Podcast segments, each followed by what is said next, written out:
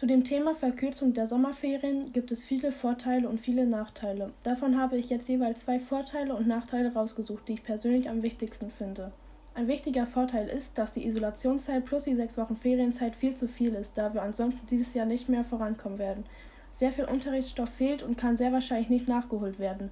Ein weiterer Vorteil ist, dass wir alle wieder ein Signal von Normalität brauchen. Wenn die Sommerferien gekürzt werden, dann gehen wir länger zur Schule und haben somit wieder mehr Kontakt zu den Freunden, was uns sehr wahrscheinlich auch sehr gut tun würde. Außerdem wäre das ein Schritt, der uns zurück in die Normalität bringt. Da es aber nicht nur Vorteile, sondern auch Nachteile gibt, werde ich nun die Nachteile auflisten.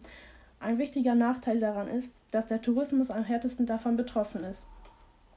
Der Tourismus hat in den letzten Wochen schon sehr viel Verlust gemacht und wenn die Sommerferien verkürzt werden sollten, dann werden die Branchen noch sehr viel mehr Verluste machen und könnten, wenn es ganz schlimm wird, sogar pleite gehen. Zum anderen werden sie die Verluste nicht wieder aufholen können, weil man die verlorene Zeit leider nicht rückgängig machen kann.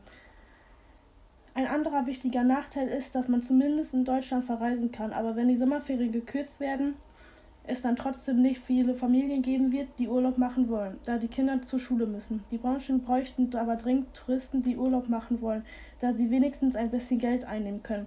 Meiner Meinung nach finde ich es sehr schwierig zu sagen, ob die Ferien verkürzt werden sollen oder nicht, da es auf die Sichtweise ankommt.